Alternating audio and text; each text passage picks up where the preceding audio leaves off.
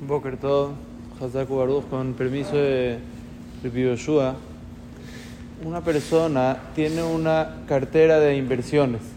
Él tiene varias inversiones que él compró.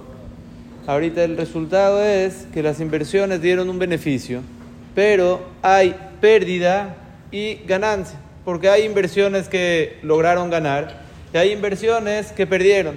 Ahorita la pregunta de él es cómo calcula el maaser.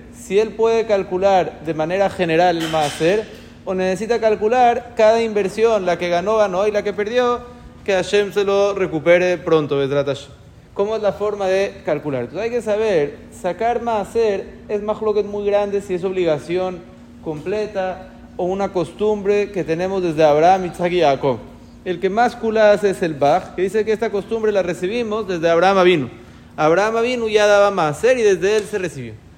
Cuando sale la veraita, que es la, que trae el Tosafot, la obligación de maaser, trae claro que hay obligación de dar maaser de ribit, de interés que la persona ganó. Por tener un dinero invertido en algo, necesita dar maaser. Entonces, si es así, aquí en este caso es un interés que la persona gana, un interés que la persona gana tiene obligación de dar maaser.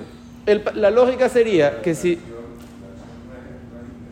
afiló más todavía, mucho más, más fácil que un interés. Es una inversión que la persona hace.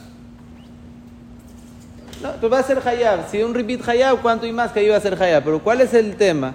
Que cuando hay dos negocios, ¿cuál sería el din? Si nosotros vamos y agarramos el maaser de la fruta, que la persona está obligada a dar maaser, o el maaser de los granos que la persona da maaser, ahí el maaser se da de cada campo separado. Si la persona tiene trigo, cebada, centeno, él necesita sacar más del trigo, de la cebada y del centeno. No puede decir, si en el centeno perdí, en el trigo no voy a dar más eso no existe. Pero hay una diferencia muy grande entre ese maaser y el maaser de dinero. Que en el maaser de dinero los bosquim aceptan todos que el maaser se da del neto, no el bruto en el macer de los granos hay que darlo del bruto. La persona no puede calcular gastos que él tuvo, pérdidas que él tuvo. Entonces ahí obviamente que no puede calcular de un negocio a otro. Pero en negocio de dinero hay muchos ajaronim que dicen que si la persona tiene una sola cartera, un solo y él gana y pierde, puede calcular general. No necesita calcular uno a uno. Obviamente, si la persona ya realizó la ganancia, o afilo más todavía, dicen los boquim, si él ya calculó, ¿qué quiere decir? Él cada medio año da más hacer.